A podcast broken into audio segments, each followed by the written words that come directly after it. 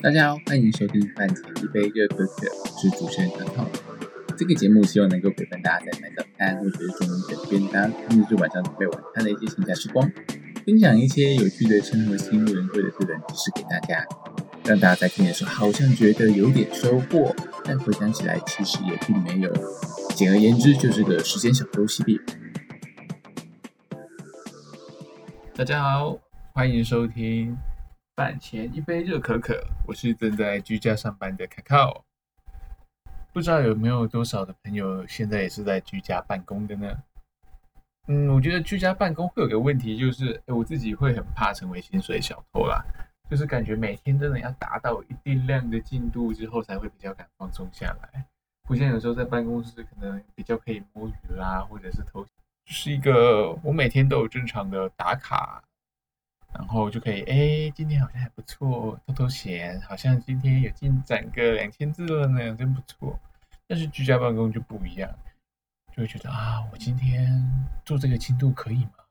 老板会接受吗？不过今天其实不是要跟大家聊居家办公啊，主要是要聊结衣结婚了，没错，就是台日国民的全民老婆，对，就是大家的老婆的。也就是我们的新垣结衣结婚了，首先在这边恭喜他。虽然他应该听不到，也不会去听这个广播耶，他不会来听我的 podcast，但没关系，我就恭喜他，Who care，对不对？大家开心最重要。哎，但说到大家开心，应该是大家不开心，甚至很多人要开始什么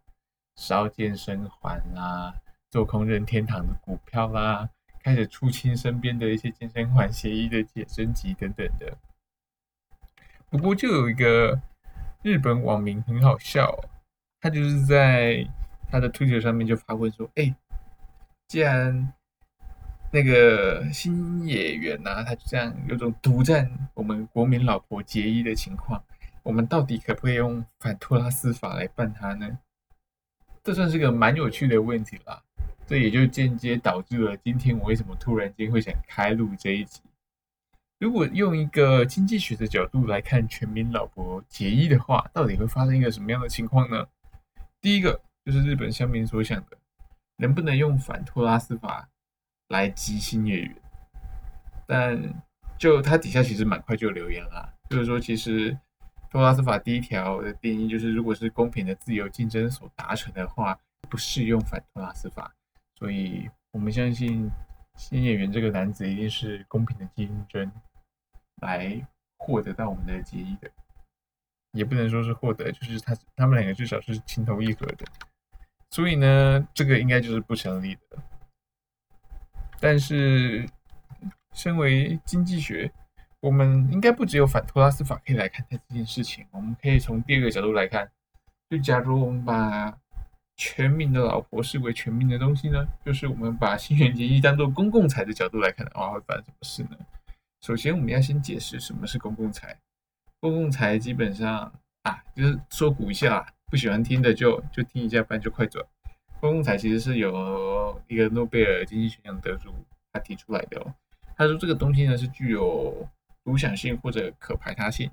的，叫做私有财。然后，如果它是可以共享、无法排他，就是跟大家一起共享的国民老婆、国民老公，就称作公共财。然而，这个公共财该怎么说呢？就是大家都有机会可以去使用。哎，公车就是公共财的一种哦，可以这么说。但是，新垣结衣身为国民老婆，她就是大家所拥有的嘛，公共财耶。那我们国民老公是谁呢？欢迎大家跟我讲一下，大家心目中的国民老公可能是哪一位哦？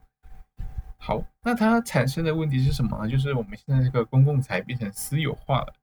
所谓的公共财变成私有化，它从大家的老婆变成一个人的老婆。那这个公共财私有化最容易遇到的问题，如果是以现代经济学的案例来讲呢，那是什么意思？就是譬如说政府有块地，它要做 BOT，要做，譬如说做一个公车站商场或有火车站的商场，好，它因为会是委托民间来经营，所以在非政府经营的状况之下，就很容易出现是一个以利为目的，就是说政府的本意可能被扭曲。他原本是希望给大家提供一个便宜的商场，让大家可以在搭乘火车或搭乘公车的时候有个休息的空间。